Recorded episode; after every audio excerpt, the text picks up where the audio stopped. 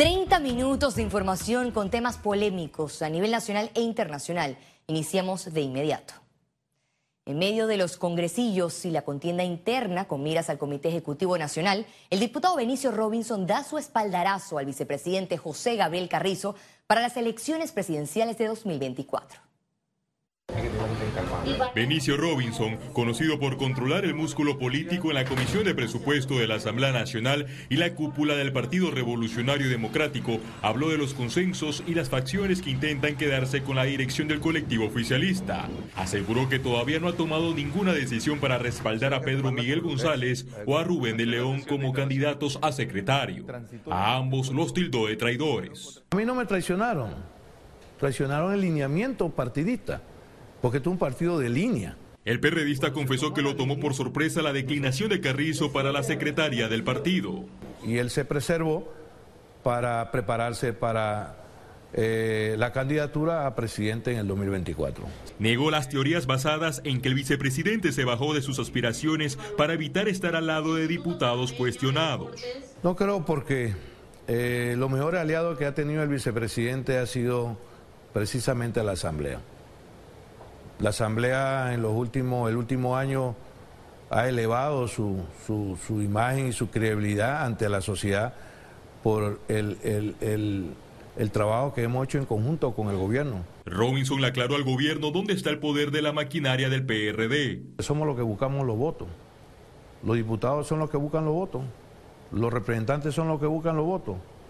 Los alcaldes son los que buscan los votos y los presidentes y vicepresidentes son los que buscan los votos. También se refirió a sus diferencias con la diputada Zulay Rodríguez y los señalamientos en su contra. Cualquiera puede en la asamblea decir que tú eres un maleante mañana y lo va y lo dice, porque tiene un micrófono que no puede ser demandado. Yo creo que es irresponsable que un diputado esté pegando tanta mentira. Las elecciones internas para todos los cargos del PRD serán el 15 de mayo.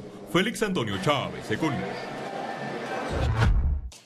La diputada Walkiria Chandler confirmó que podría darse una reelección del presidente de la Asamblea, Cristiano Adames, en este cargo. Yo escuché en, en una de estas sesiones que se gritaba, otro año más, otro año más, igualito a salón de escuela. Y muchos diputados eh, eh, lo coreaban y yo me pongo a pensar, si ellos están pidiendo otro año más, es porque están gozando de ciertas mieles, es porque ellos están bien. Claro.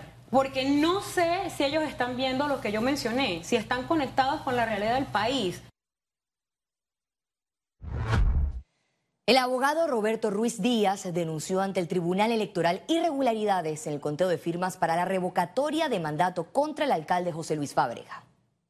El promotor de la iniciativa ciudadana manifestó que sigue sin recibir respuesta ante la petición para la instalación del sistema Verifícate en la página web del Tribunal Electoral. Además que se emita un comunicado aclarando que todas las firmas recibidas son de carácter confidencial. Ruiz Díaz espera que se revise y mejore la captación biométrica. Una vez el tribunal ha estado publicando boletines oficiales, me he encontrado con personas que me han estado llamando y mandando su constancia diciendo que su numeración es superior a la que está dando a conocer el Tribunal Electoral. Tenemos un caso específico del día de ayer, cuando el tribunal a las 2 de la tarde publicó el boletín oficial estableciendo que había una cifra de 14.499, pero a las 10 y 22 de la mañana de ese mismo día, una persona me remitió su constancia de firma con el número 14.516 ya estamos viendo que es una constante la diferencia, que hay alrededor de 70, 80 firmas que supuestamente no se están contando. El Consejo Municipal de Panamá respondió la solicitud de cabildo abierto de movimientos de la sociedad civil. El presidente del Consejo, Agdil Sandoya, informó a través de una nota que la petición fue enviada al Tribunal Electoral para la validación de las más de mil firmas. Con el mecanismo participativo, el movimiento Consulta Ciudadana busca que las autoridades de los gobiernos locales rindan cuentas. Cabildo Abierto es una oportunidad de conversar con los concejales, con los representantes, lo que ellos no han querido conversar con la ciudadanía. El Cabildo Abierto es la oportunidad de que el alcalde esté de frente a la ciudadanía. Estamos tirando ese puente para que esas ideas de proyectos y de obra que en algún momento pueden representar una solución social a su área, aquí las ventilemos. Los activistas al salir del Consejo Municipal se trasladaron a los juzgados civiles para incluir a más personas en el proceso judicial contra la construcción del mercado de mariscos. El alcalde José Luis Fábrega recibió un revés con la admisión de un amparo de garantías y la suspensión temporal del proyecto que supera los 40 millones de dólares. Eso indica más ciudadanía que está interesada en que se detenga ya no provisionalmente, sino definitivamente la construcción del mercado del marisco. Estamos hablando de un mercado marisco que ya existe pudieran incluirse uno o dos millones para repararlo. En el 2020, el alcalde Fábrega perdió la batalla legal con la suspensión de la playa artificial valorada en 120 millones de dólares. Félix Antonio Chávez, Econius. Abril cerró con más de 4.700 personas aprendidas vinculadas en los operativos de la Policía Nacional. En el informe de rendición de cuentas, los estamentos de seguridad destacaron el decomiso de más de 188 armas de fuego, más de 13.000 paquetes de droga, más de 100 allanamientos y la recuperación de 25 vehículos y la incautación de un millón de dólares. El mes terminó con 32 homicidios, más de 1.800 denuncias por violencia doméstica y 925 hurtos. En el mes de abril del año pasado, se cometió 44 homicidios, este año solamente y lastimosamente 32 homicidios, pero que un porcentaje importante de estos homicidios fueron en áreas de difícil acceso con arma blanca y personas, algunas de ellas bajo efectos del alcohol. Cancilleres de Centroamérica y el Caribe se reunieron este martes en Panamá. Este 3 de mayo, Panamá fue sede de una histórica convocatoria de ministros de Relaciones Exteriores de países miembros del Sistema de Integración Centroamericana y de la Comunidad del Caribe. El programa inició con la izada de las banderas de 22 países participantes frente al Hotel Sheraton. Continuó con el inicio de la reunión de los cancilleres, presidida por la ministra Erika Moines y en presencia de Joseph Borrell, alto representante de la Unión Europea para Asuntos Exteriores y Política y vicepresidente de la Comisión Europea. Durante esta plenaria, los cancilleres discutieron sobre las consecuencias de la guerra en Ucrania para la región y los efectos inflacionarios. Entre las conclusiones mencionaron. Entonces aquí se van a copiar esos datos y entonces esto se vuelve el hub digital europeo para la región. De aquí nos vamos a beneficiar Centroamérica y Caribe. ¿En qué áreas?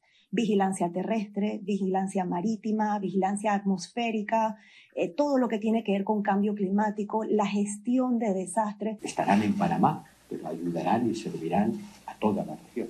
Eh, una constelación de satélites son como unos grandes ojos que nos permiten ver y no pueden ustedes imaginar con qué precisión se ve lo que pasa en la Tierra y eso se puede utilizar para fines militares, pero también y sobre todo para fines civiles. Borrell aseguró su compromiso de colaboración a la región a través de relaciones multilaterales. Ciara Morris, Econews. Diferentes grupos y organizaciones de Colón están convocando a un paro general en esta provincia para el 9 de mayo.